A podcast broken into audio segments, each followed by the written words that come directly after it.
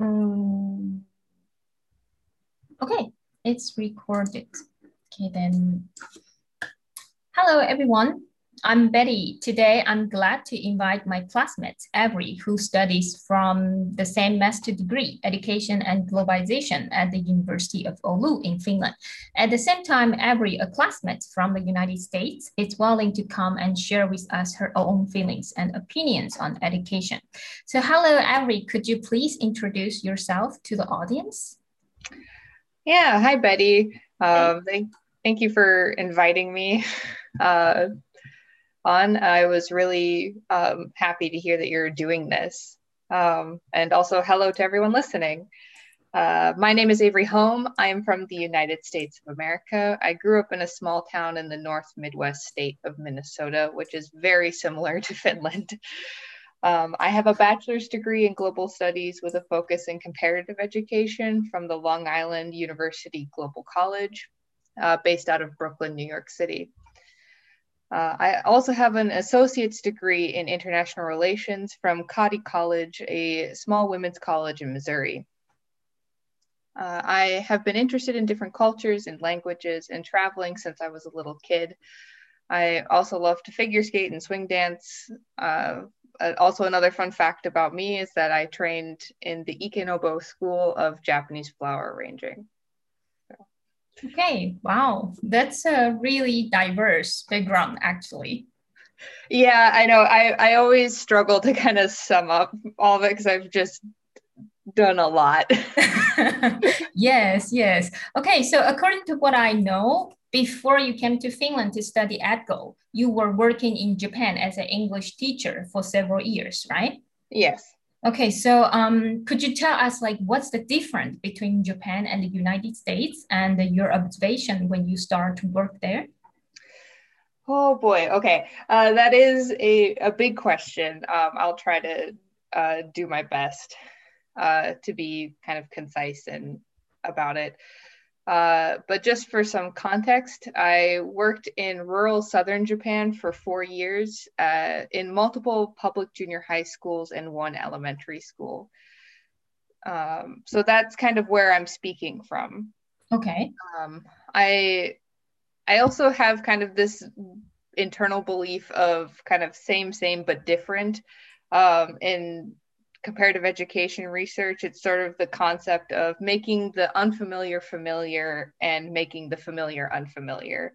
Okay. And it's just sort of on the surface, things can seem very different, but if you dig deeper, it seems kind of familiar to you. and um, so a lot of, uh, and kind of on that, I don't want to dig too deep into like east west cultural differences because I think that's um, it certainly plays a key like part and influence mm-hmm. in in the education systems, but it's also been thoroughly researched, thoroughly yeah. talked about. So if I do that, I want to kind of go in very specifically and a little bit more in depth. Okay. Um, but yeah, I I guess where where to start. Um, you know the the structure of japanese public schools are very similar to the states. You have elementary school. In in the states generally you'll have um, elementary school middle school and high school yeah. which is five years three years four years. Um, and in japan you'll have uh, elementary school uh, junior high school, high school, um, which elementary school is six years, and then junior high school is three years. High school or, and high school is another three years. So kind kind of similar. Yeah. Um, and also kind of the same way where elementary schools tend to be a lot more experience based, um, a lot freer, I think.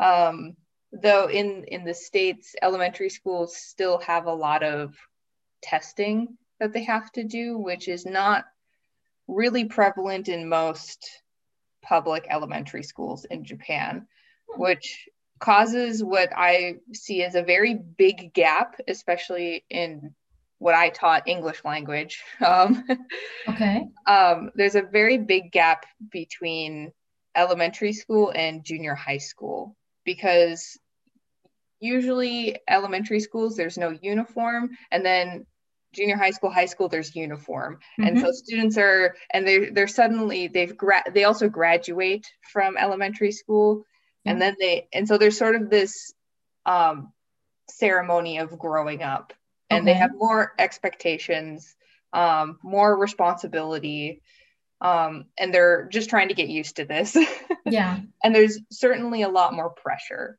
yes um versus i think in in the states there's sort of a a gradual increase of like of responsibility because there's no you just move to a new school usually. Okay. there's no there's no ceremony. You're just you're now in middle school. You're getting older. You should be um start being more responsible. But there's not like an a sudden increase of testing. There's okay okay yeah and there yeah there's also um i guess another part of it is there's both systems have high stakes testing mm-hmm. um but they're it in di- uh, but they're slightly different so that okay. same same but different um because uh in in japan uh, most of the there's test pressure comes at your high school entrance exams, which is taken in the third year of junior high school, which is for America would be about ninth grade. Mm-hmm, mm-hmm. Um, and so there's a lot of pressure on students to perform well to get into a good um, high school or the high school they want to go into, which would then lead them to do hopefully do well on college entrance exams. Yeah. Um, so there's sort of like this of like you have to decide what you want to do and mm-hmm. what you mm-hmm. want to be quite early um, and if you really want to go to a good university then you have to start studying you know yeah um, we don't have that in in the states unless you want to go to like a private school or a special program um, so you you don't graduate until until high school um, and so our high stakes testing is usually um, linking like school funding and sometimes teacher salary and teacher performance to students' test scores. Um, so that's where kind of that pressure comes in. There's still the teachers still feel the pressure to teach to the test, but I think it's more restrictive in Japan because there's so much pressure on the student's future. yeah. Um, versus, and that's sort of also that um, uh, collective idea of reputation as well, doing well for the school, doing well for your family.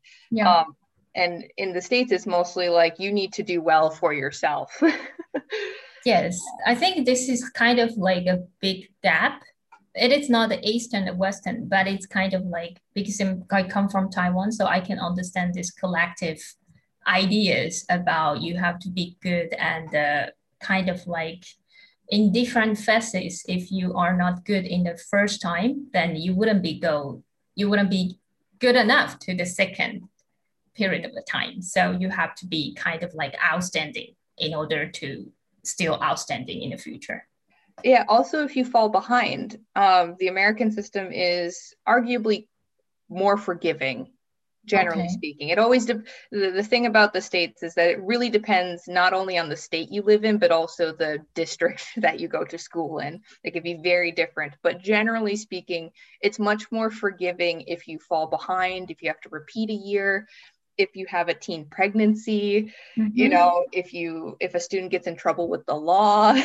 okay you know like um uh, maybe not the law, but in thinking about the U.S. justice system, but uh, but in Japan, because if you fall behind, you stand out, and that's not good. And you you'll start getting questioned of like, well, why didn't you graduate with your group what happened mm-hmm. and that mm-hmm. could be for what what might be considered very positive things too like maybe taking a gap year to study study mm-hmm. abroad you know or go yeah. into a different program um there's still if you want to go into kind of a traditional Japanese company Mhm. when you work and they see this gap in your resume, they they might, you know, Might be like, wonder or "Hmm, judge you, right? like uh it's changing, I would say.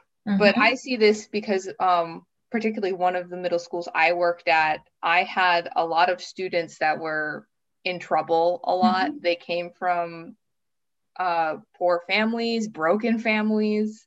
They were they were dealing with so much outside of school that they were bringing Mhm. into the school building um, and the teachers just had to deal with it Okay. um, and seeing you know really worrying about some of those students who i could tell were very clever um, and really just needed a different kind of support Mhm. Mhm. um, or someone to acknowledge that hey maybe you're not book smart but you're really creative you know or you're really Yeah. artistic um, Yeah, I think this kind of additional, well, like alternative opportunity for students, especially this kind of students who suffer those issues, really needed in the school system. Yeah, um, especially especially in the rural parts Yeah. of of Japan too.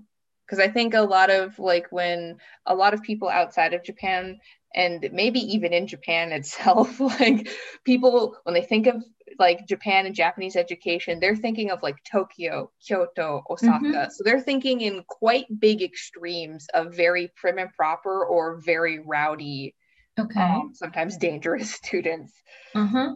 you know and even for me like i when i first arrived there i um i had quite a big realization that students will be students everywhere. Teenagers are teenagers everywhere. Um, Yes. because i had a student like drop kick a desk across the room okay. my first day in class you know? So it's just like oh that was a stereotype. Like no not every japanese student is quiet and shy and you know um so it was nice to have that kind of break quite early but that's something i wish more people would kind of consider when they talk about Mhm. uh, other education systems is that kids are kids they bring their problems in their lives to school and respond accordingly Yeah, I think you are right because even though like if if I I think when I was my teenage, I was kind of like need the peer support. I need to be recognized from my classmates. And if I couldn't have this kind of recognition or you know like the support from them, I feel disappointed and frustrated because I'm looking for myself. I want to be, you know, like to be seen by someone. yeah Yeah.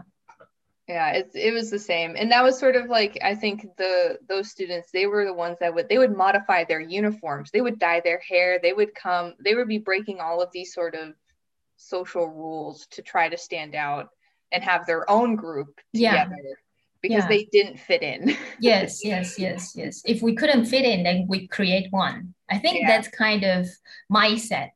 hmm Mhm.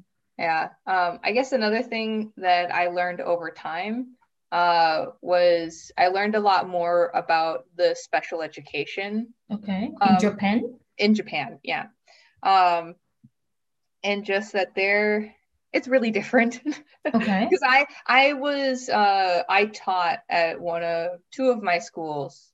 Mhm. Um, I regularly taught in a special education classroom Okay. with like I was an assistant language teacher, so Mhm. I never taught alone. Um, but there aren't like there's a pretty strong divide between a standard public school and then a special education school. Mhm. Um, and that's from uh, mental disabilities, also physical disabilities, because honestly, most Japanese schools are not um, accessible. They're, Okay. they're not they're not accessible for people in wheelchairs. Um, they're usually three stories with one grade on each level, and there's no elevator. Wow. It, it is only in your your city or it is All kind of like schools I worked- All of the schools I worked Wow. in, Wow. um, which arguably there wasn't a lot of money. So I can't say, I can't say for like we had a private school and a pretty high achieving middle and high school in Mhm. the area, but honestly, I don't think there was um any like elevator.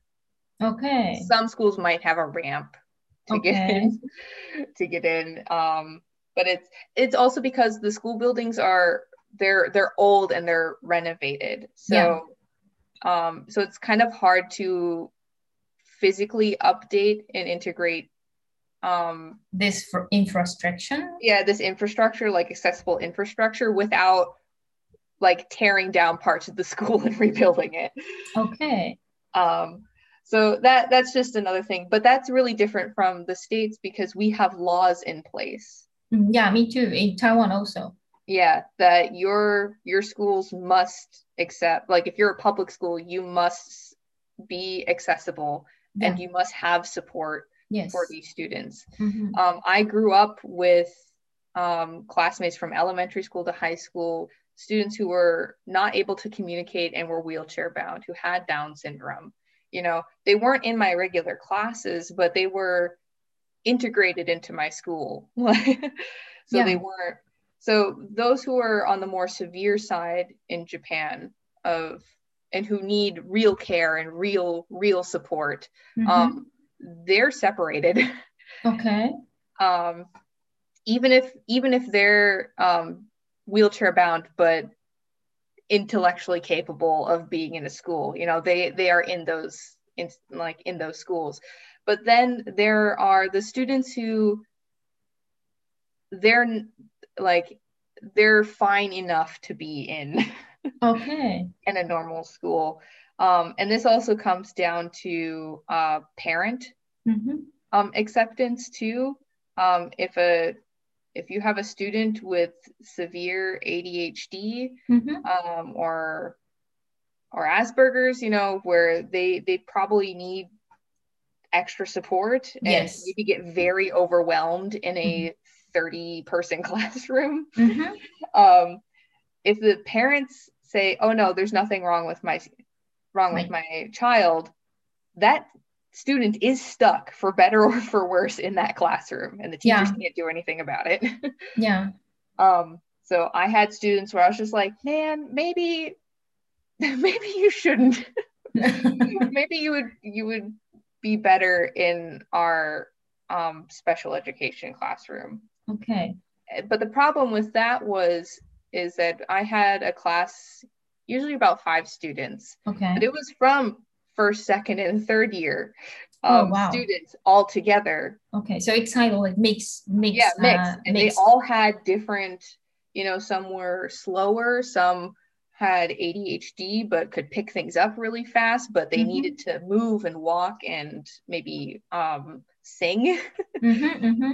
you know so there was so it made my job to teach them english really hard Okay. um because sometimes they it was you know they're not really taking the tests but they also need to be taking this class as Uh-huh, well and uh-huh. so um i worked with my teacher a lot to try to actually make it so that the students who could grasp the language over Mhm. time were still learning something but it wasn't overwhelming or like not fun for the students who were Okay. slower who maybe wouldn't retain as much or needed constant sort of repeating Mhm. to learn i just didn't want to do uh, do the alphabet for three months honestly Yeah, it will be boring, I would say. yeah it was boring for me boring for them Yeah. you know um also you know i didn't really speak japanese in the beginning too so i really needed to count on something so a school is lucky and the school i worked at was lucky that we had um, a home economics teacher who Mhm. was um, well versed in teaching Okay. and very invested in teaching the special education Okay. classroom. Um, but if they're not, then they're just rotating the regular subject teachers Okay, wow, that's that's weird. It, yeah, it's it's it's really um, and it's one of those things that's a double-edged sword about the Japanese education system is that it can be quite rigid, but also okay. quite undefined, so that schools are able to um, act in a way that is good for them. okay, so school kind of like decided this system would be easier for them to deal with all of the students and all of the policies in order yeah. to make the school function well. Yeah, function well. That's still good for them. That's still good for teachers. Um, I saw that with, um, especially in this one school I worked at, with discipline and uh-huh. disciplining uh-huh. our, um, like our kind of delinquent students you know? Okay. they had a very um, warm and understanding but also quite you know strict and communicative process that one that got these kids to come to school when honestly a lot of there's a really big trend in japan right now of kids not going to school. Yeah i heard that uh, one of our classmates jingo mentioned about that as well. Yeah and so that's a really big problem so in in japan and so it was nice for me to work and really see what this looks like kind of on a ground level and how this could work well. Mm-hmm. There are flaws. There are you know things that I did not agree with, but I I can see both the positive and the negative side of it too. I just wish that for special education there needs to be more training yeah formal training and formal hiring of the specialist support. Yeah. Yes. Um, but honestly, a lot of teachers are and educators and people are still learning about, you know, neuro like neurally divergent people. Yeah. and different disabilities and what that means in education. Um, and accepting that that's okay and that these people are smart and good and capable. So it's it's slowly changing. We're getting there.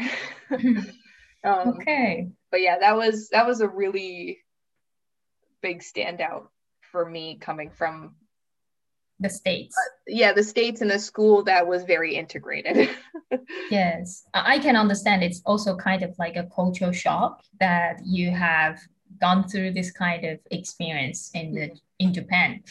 Okay, then after have this kind of experience and worked in Japan for four years, then why you decided to come to Finland and study this EdGlo program? Yeah. Um, and that is the question. Um, so short answer is that EdGlo is the inverse of my bachelor's program and my bachelor's degree, mm-hmm. um, which EdGlo is education core with an international focus. Yeah. Um, and my bachelor's degree was arguably um, international globalization core and then i personally chose to focus on okay. education okay um, um, so going to edglo meant i could gain skills in research um, and in education research learn about various theories and practices um, be able to study and experience the famous education finnish education system um, and learn about other countries' education systems too, because you know all of us are from different countries. Yeah. Like even the other two Americans in in our program, we are from vastly different parts and of of the country with very different backgrounds. yeah, I remember like uh, when I count how many countries, how many nations in my in this program, it's already at least 15 countries. Yeah. So I thought like, oh, I could learn about other countries too from my from my classmates. Yeah. Um, so I kind of had all this hope to bring this knowledge and experience back to the US and hopefully improve the education system. Um, however, I think there's a little bit more of a backstory to that too, because it doesn't really start with me in Japan and it doesn't really start with just EdGlo either. Um, because I have a pretty strong motivation that just kind of led me to EdGlo. Mm-hmm. Um, so in university in university, specifically Cottey, um, I became passionate about education and decided I wanted to be a social studies slash uh, world history teacher. Ah, okay. Um, however, at the time, I had um, a couple very good friends who were telling, who were training to be teachers Mhm. um, and studying to be teachers, and um, I just got very disillusioned with the current state of teacher education in the U.S. and in Minnesota. Okay. So, um, and I related a lot of that uh, that teacher education to a lot of the ongoing programs in the U.S. Mhm. Um, right or wrong, kind of. Now I see that that's a little bit false, but at the time, that's what I was relating it to. okay. Um, I also wanted to travel a lot and gain uh, firsthand experience and knowledge about the world, a world that I wanted to bring to small town students like me. Mhm. So I decided uh, to take my own path Mhm. uh, to become a teacher. Um, Okay. I I transfer um, I transferred into Long Island University Global uh, to travel and study for two years to earn a bachelor's degree in global studies. Um, over two years, I studied in Taiwan, Thailand, India, Turkey, Japan, and New York City. If I had gone into a regular um, teaching program, Mhm. um, I maybe would have been able to study abroad one semester tops, you know? Okay. Wow. So um, I was kind of taking this risk that there's all this experience in front of me, but Mhm. I won't have a teaching license at the Okay. end. So I during that time I could focus on comparative education, Yeah. um, though um, it was a very literal interpretation of the field. you know, very one to one. Yeah. Like- Yeah. Um, I know better now. Yeah. Uh, and I started reading about this Finnish education miracle. You know, Mhm. I Yeah. think all of us. Yeah. All of us. Why we came to EdGlo was because we heard about this Finnish miracle. Yes. Um, and so, uh, one of the things that stuck with me was that Finnish teachers had to complete a master's degree before teaching in schools. Mhm. Um, so, um, in the US, you only need a bachelor's degree with a practicum and te- and licensing exams, and even now that that's kind of changing too. Wow. Um, you know, in some cases, you really only need a bachelor's degree. You don't have need to the practical one? no, it, because we we uh, some places tier their teaching license, so you're Ah, okay. you can be kind of on a probation for a year while you get more training. Okay. sort of it's because we have a pretty big um uh teacher turnover rate Okay. so there's a lot of gaps in schools that need to be filled it's Mhm. not good it's a band-aid over of like mortal wound if you will Yeah, Um, because sometimes I feel like the practical experience is more important than the knowledge, you know? Yeah, and that's that's kind of where um especially in the US it is it's at, you know, they they learn the practical side um but they don't um prioritize uh uh theory and kind of critical theory, which Mhm. honestly is a shame because we have um, education is linked to so many social problems not that it causes problems, but that it can help understand them and um, find solutions, I guess. Okay. So, anyways, like um, I uh, a lot of so you only need a bachelor's degree and practicum and licensing exams, um, and then usually teachers um, after a few years will go on to complete a master's in education, which Mhm. could be in their subject, in research, or business administration. It which usually raises their salary. Yeah, similar as Taiwan as well. Yeah, and I think Japan is quite similar as well. Mhm. Um, so my thought in all of this was I want to earn my master's degree first to get the theoretical critical research side of education that's often missing from traditional teacher training in the US. Okay. Yeah. So you so even like uh, now you have the master kind of like experience. You you mm-hmm. still think the master degree trained us to have the critical thinking compared yeah. to those traditional teacher training program. Yeah, I can I can say that 100%. Okay. Um, and this is speaking very generally. It kind of depends in like on the teacher that you have mm-hmm. you know the professor that you have in your program in the states. But generally speaking it's very practicum based. You don't really talk about like what is you know pedagogy and different kinds of teaching. You yeah. know they're they might not really read things like pedagogy of the oppressed by freire um, you know things that have a, have had a very large impact on education and critiquing education. Yeah. Yeah. Um, yeah yeah. So this would hopefully help me be more critical and reflective when I entered a typical teacher training program.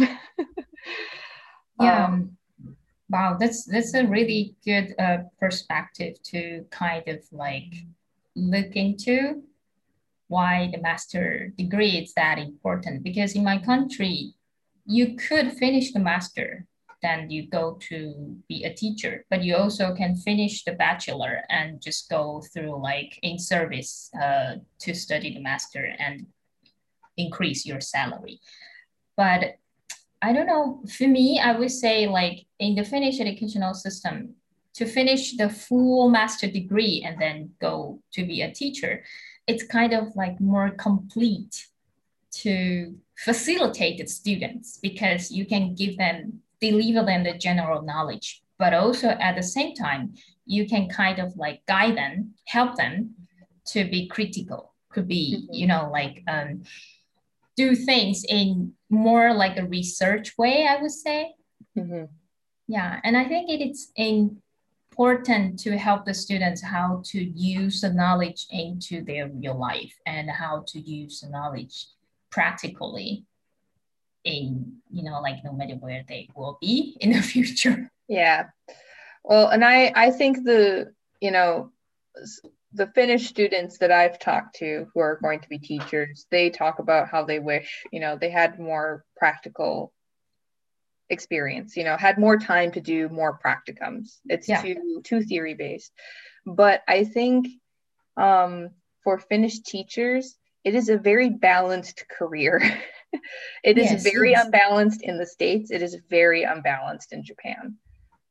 I think it's also unbalanced in Taiwan because um, I've been I've been taught with my Kumi mom. She's a elementary school teacher in Finland, and she told me like the for the hours, it's kind of like the maximum working hours for her. So it means like eight hours per day and uh, uh, in five days per week.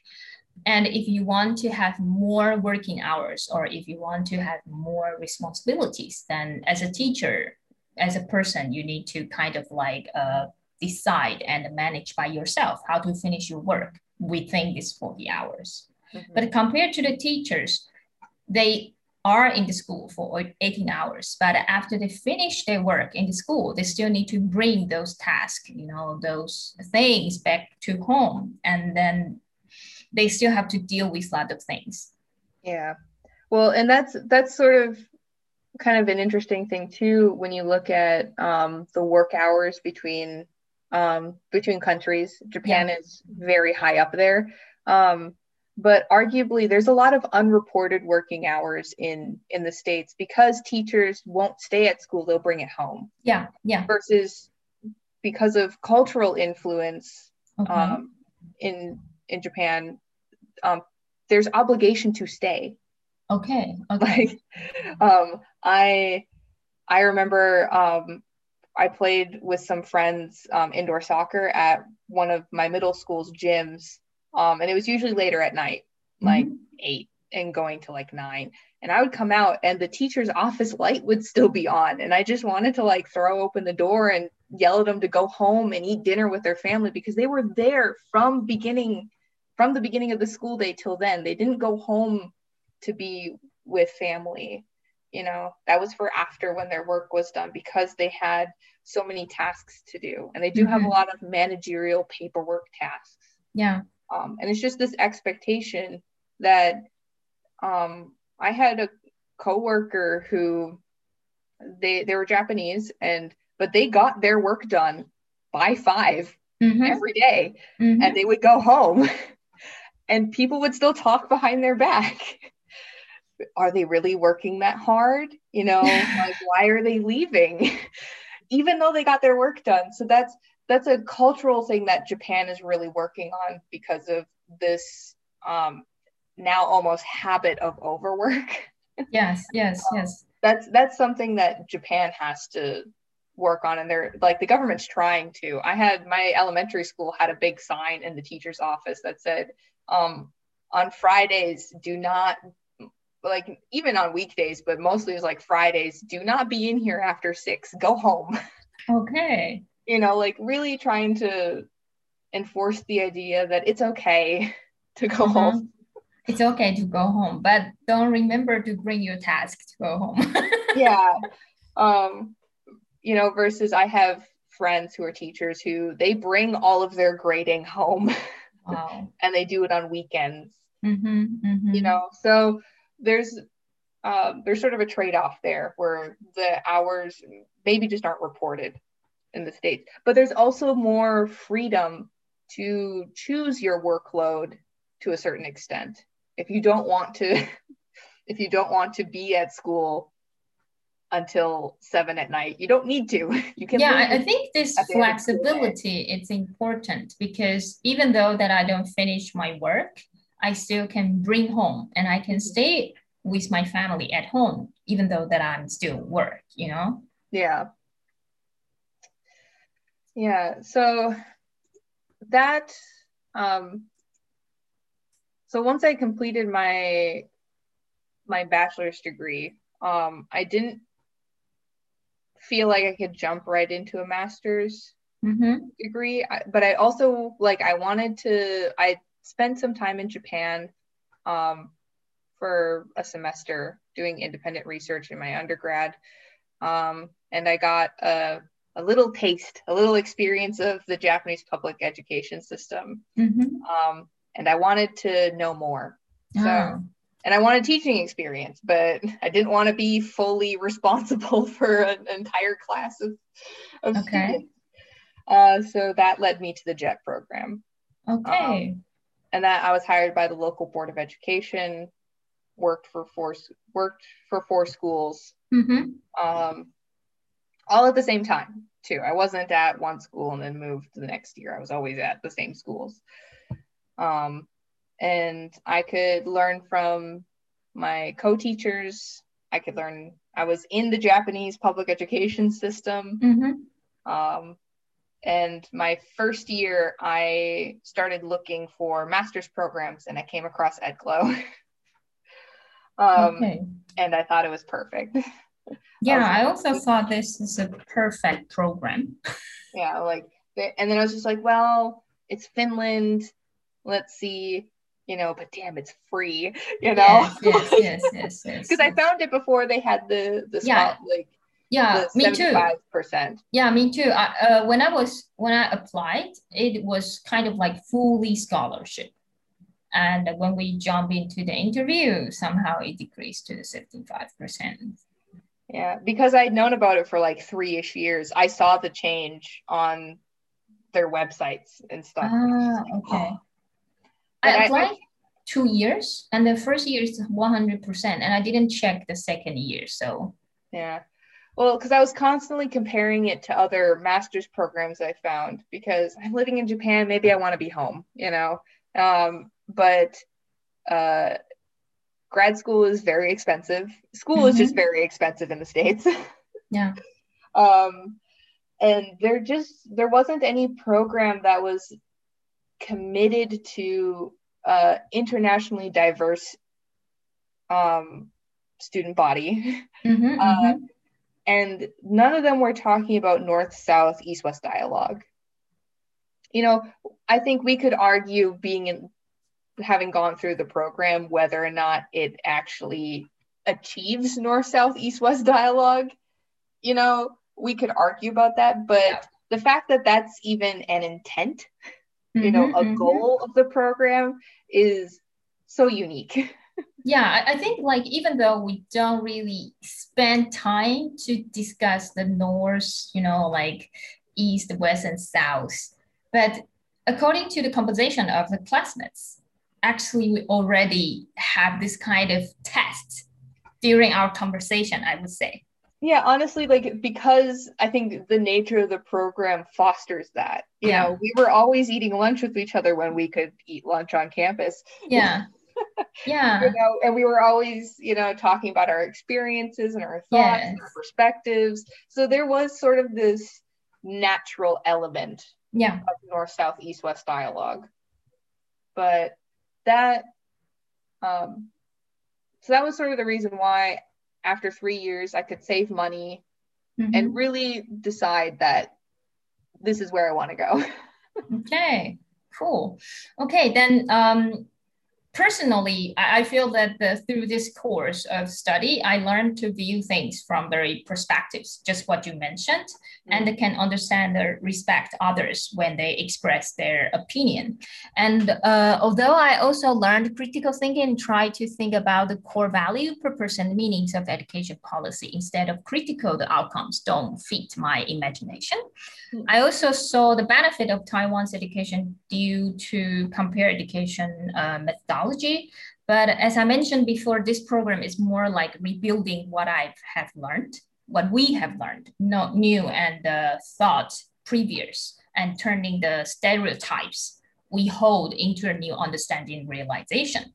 So um, I would define this program as a journey of self-searching on education. Then how about you, Ari? What do you take away from this program? Oh, uh, I really agree with that.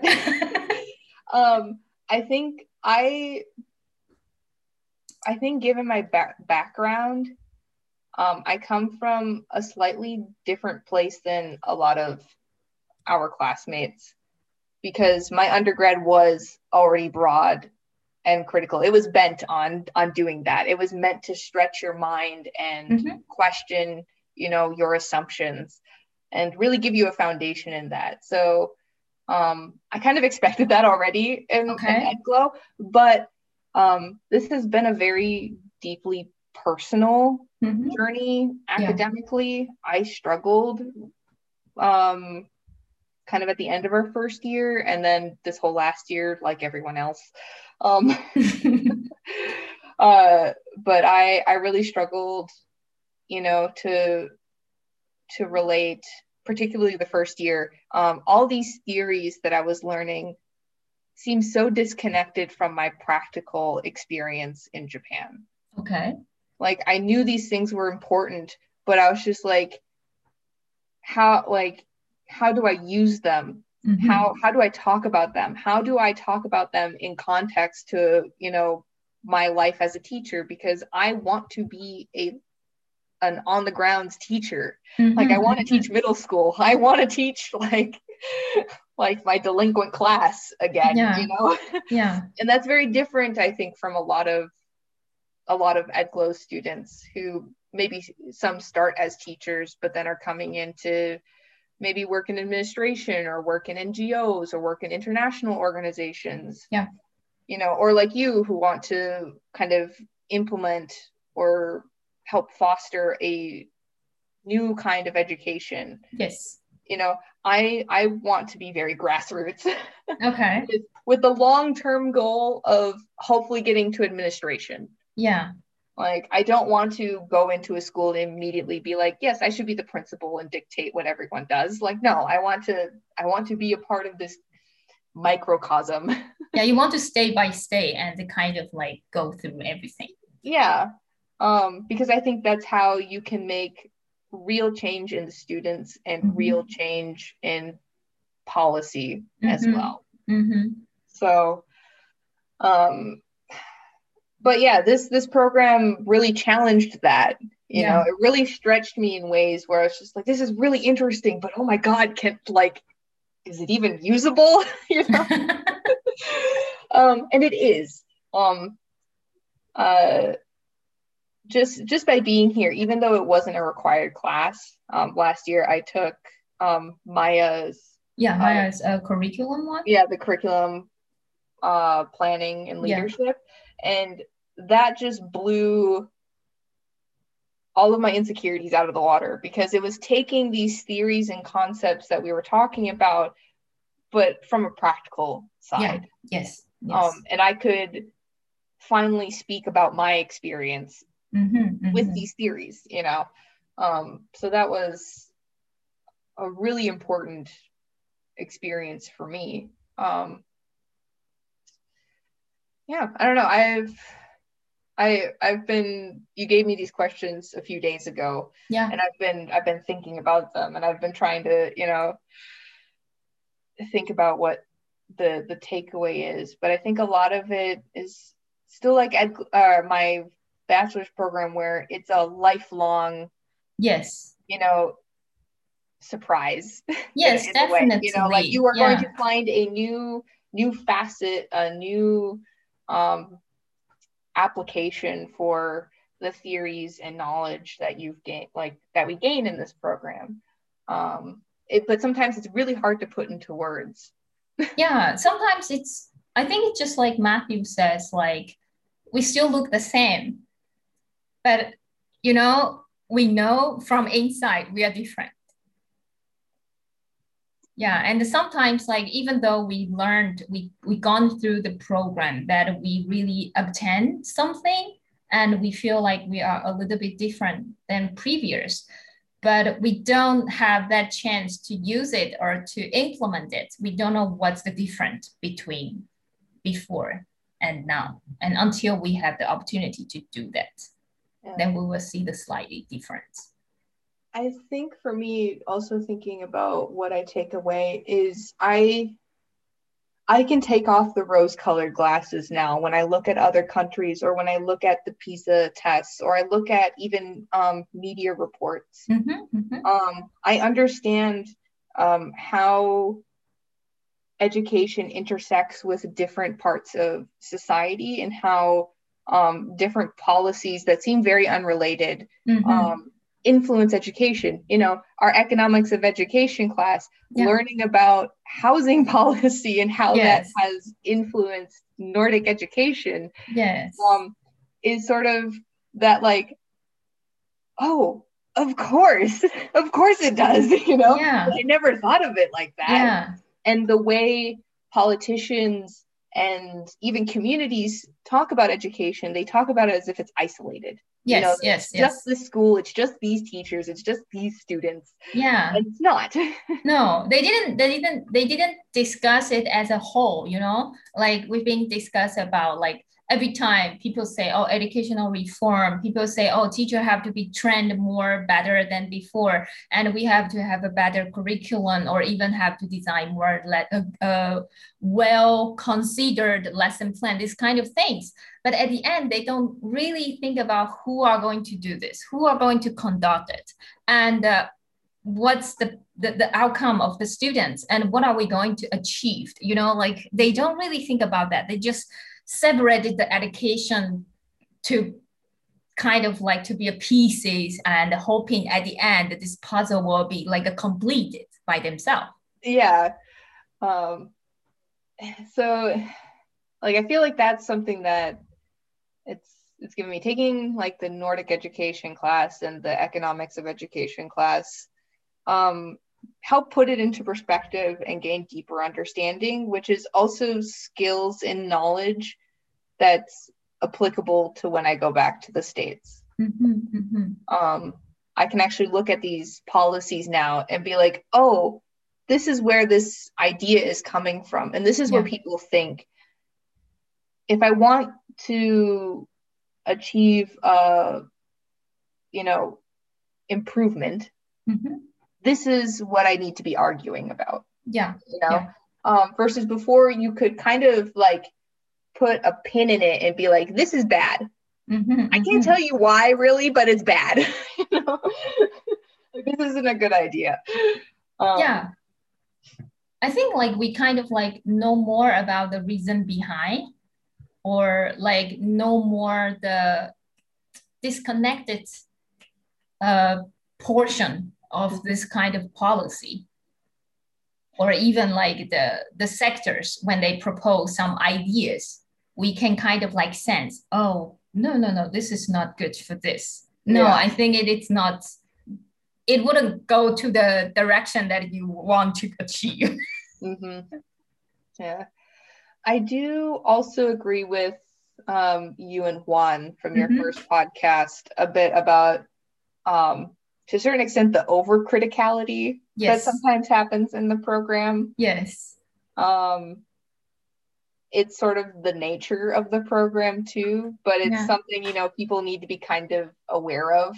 Yes. like when when you come into the program. Yeah. Because um, it can feel it can also be feel very disconnected. Um, you know, talking to classmates and be like, well, this is all fine and dandy, but, you know, we have an authoritarian government, so we're not going to get any of these policy changes anytime soon. Yeah.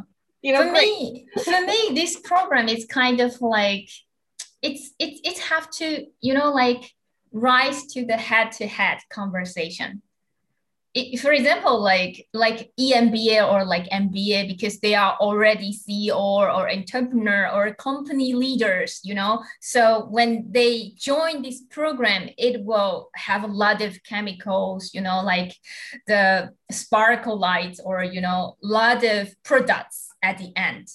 But yeah.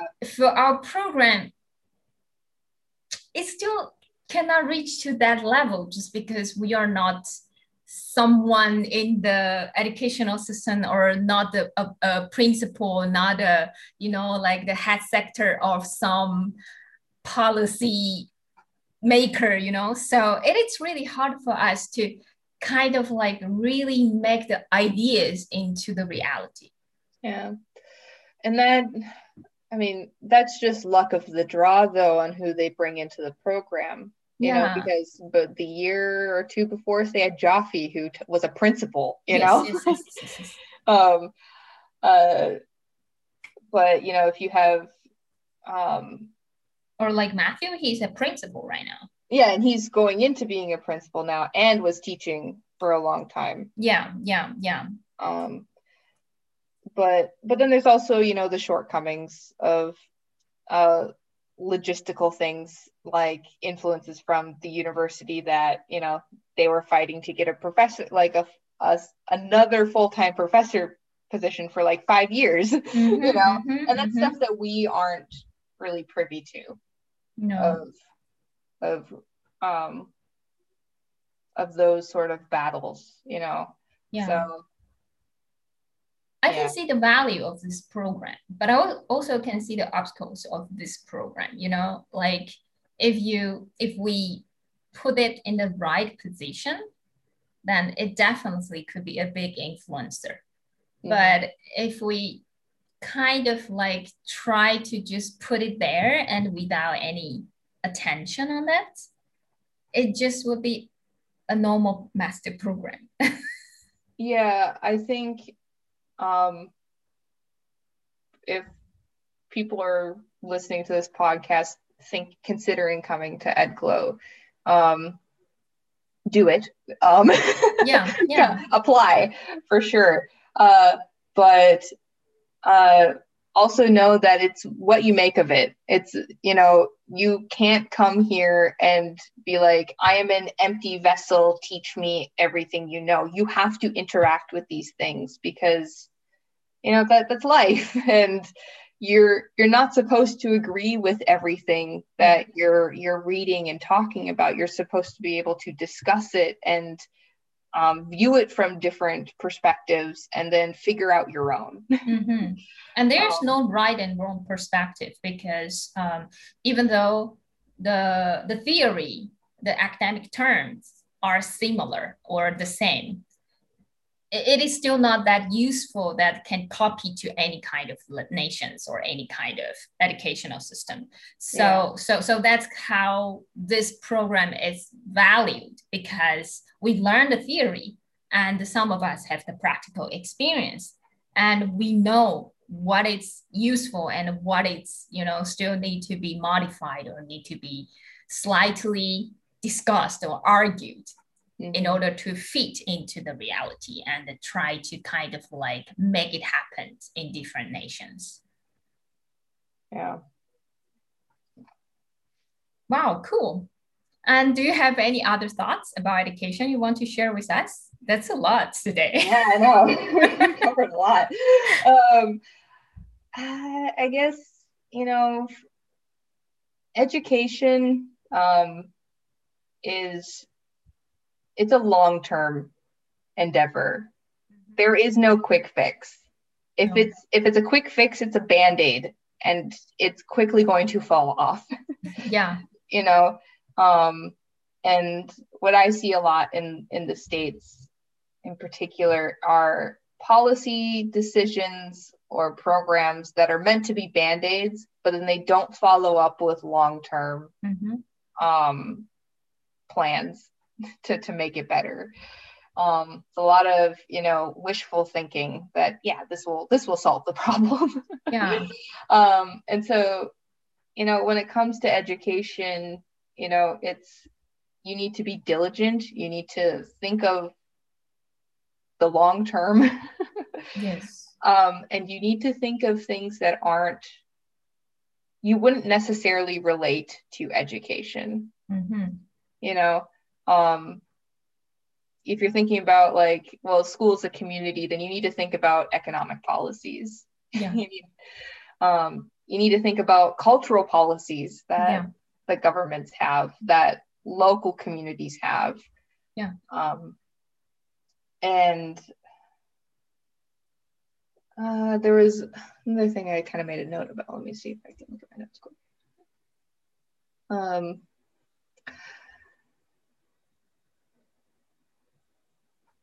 yeah i guess also you know don't don't discount alternative education but also don't put alternative education on a pedestal you mm-hmm. know um because there's there's a big charter school argument going on in in in the states mm-hmm. um which a lot of a lot of pro charter school people um wanted in want charter schools to get rid of public schools oh. because they feel public schools are not good.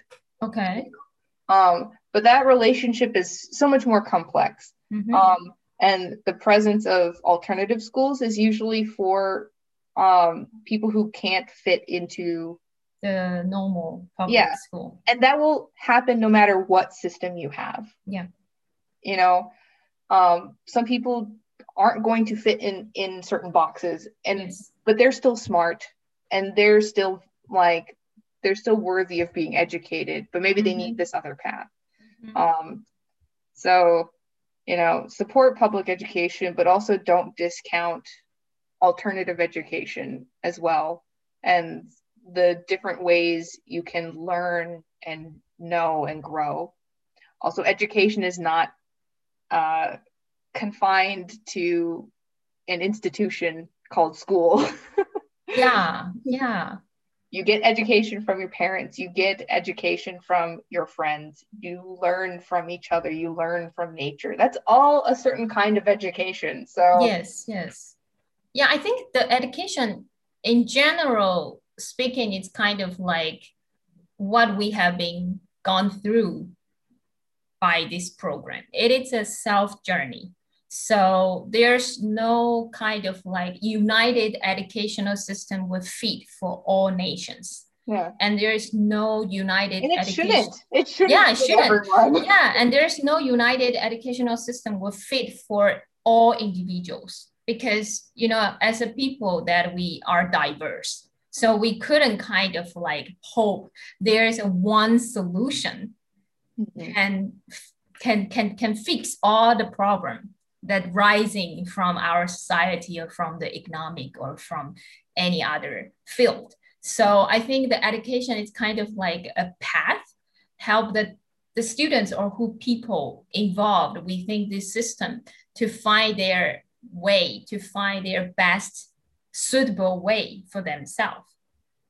And uh, as an educator or as a future teacher what we could do is like we could of course can try to kind of like study as much as we can to gone through as much as we can and we only can brought on the table just our own experience and our own reflection mm-hmm. combined with the theory or academic stuff but even though that we deliver this kind of things to the next generation or to the people that who join our course or to take this kind of um, i don't know maybe like the lecture or you know like the the speech they, they still have to figure out what's their own journey. Yeah. Yeah. Yeah. Yeah. Wow that's that's deep. Well i really enjoyed our conversations today yeah, it's it's really good. I think we need to have like invite more classmates to join this kind of I've thing. missed it so much. Yeah, that, that's that's that's our program meant to be, you know. Yeah, I this is the downside of remote learning, you know, and and online learning is you you don't get kind of these organic critical conversations as easily. Um, no. You know, they, they just always seemed to just kind of uh, happen yeah. when we were on campus. But it's sort of when it's online like this, it it needs to be intentional, you know. It's yes. you asking me and Juan to come and yeah um, talk about these things. Yes, yes, yes. But but it's it's really good because I think it, it's kind of like the thing I want to share because education for me it's more like the opinion. And uh, i'm not going to judge your opinions right or his opinion is wrong you know? There's no judgment within these opinions because everyone gone through their own journey. And uh, i feel that should be the future of education. Mm. like we can discuss and we can go to use it to implement it and we figure out a the, the, the issue or you know like we figured out something maybe we need to get more uh, more experience or we need to more kind of like uh, advice from others and we bring it to the table and we can have more discuss and maybe your solution you already have the solution but you didn't know and your solution can help me to gone through the issue that i have at this moment mm-hmm. and uh, our own experience or this kind of shared experience can help others that who haven't gone through this issues that they can kind of like avoid this situation happened in their own nations. Yeah. Yeah. And that will be kind of like a good circle of education. Mm-hmm. yeah. Yeah to, to learn and be inspired by others and their experiences but especially like in policy i think yes. too in education not to copy it no, no, no. Like don't don't copy it, but make it your own and see if you know you can be like, oh, that's a really neat idea to maybe build community in a school or yeah. you know bridge some sort of gap. Yeah. Um, but it's never you can't just copy it one to one from no. one country to to the no. next. and and never argue it is localization right or international right because if you don't figure out your own local stuff, it is hard to reach to the international stuff. You know, mm-hmm. you couldn't you couldn't take others. For example, like you couldn't take your neighbor's mom and bring it to your home. Say like, oh, this is my mom. it won't work. why doesn't your food taste like yeah taste like mom's food? Yeah it won't work you know? He, he, she definitely not your mom so you couldn't say like oh because she's nice in in her family. So i want to have this kind of mom and directly bring her to your family and say like this is my mom. No i think i think nowadays people kind of like want the education in this way. Mm-hmm. so kind of like try to copy paste and hope the outcome would kind of like came out after two years or after six years and everything will fix and uh, you know it will become a heaven or you know something like that it it, it, it is ideology i would say Yeah, it's it's also people making decisions who don't actually understand mm-hmm. or really care about education at its core. They're using education as a means to an end. yeah, yeah. And it, they use it as kind of like a tool or a slogan or, you know, like something that can attract people's attention mm-hmm. and uh, promote themselves to, to, to reach their purpose. So it's really not good. Yeah, that's how I feel. Mm-hmm. Same. Yeah. Okay. Then Avery thank you are willing to come and share your thoughts and experience with us. And it's really nice to have this conversation with you today. Yeah, I had a lot of fun. Thank you, Betty. You're welcome. Okay, so um, I think in the educational field, it is always great to listen others' opinion because this different experience and thoughts can open a new door to help each individuals to foster empathy and understanding for others. And I think this empathy and understanding is really important in nowadays society, especially during this pandemic situation. it's really important. yeah. Yes. Okay. so thank you. Uh, thank Bye. you, Bye.